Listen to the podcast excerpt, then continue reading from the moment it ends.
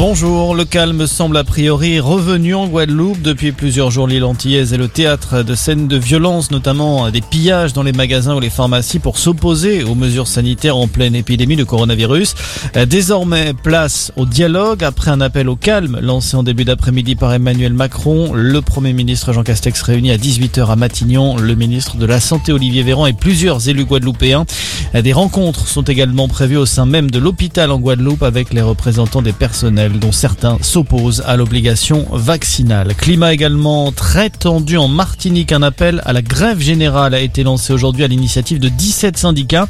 Euh, parmi les revendications, là encore, la fin de l'obligation vaccinale pour les soignants, mais aussi la hausse des salaires et des minima sociaux. Sur le front de l'épidémie, la troisième dose pour tous pourrait être une mesure efficace pour ralentir la progression du virus. C'est en tout cas le scénario évoqué aujourd'hui par le Conseil d'orientation de la stratégie vaccinale dirigé par Alain Fischer, le monsieur vaccin du gouvernement.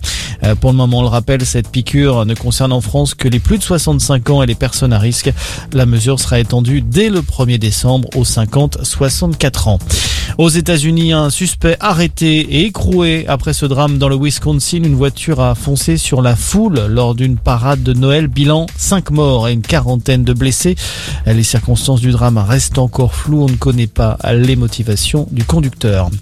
Et puis les premières sanctions sont tombées après les incidents survenus hier soir lors du match Lyon-Marseille. L'Olympique lyonnais écope d'un match à huis clos à titre conservatoire.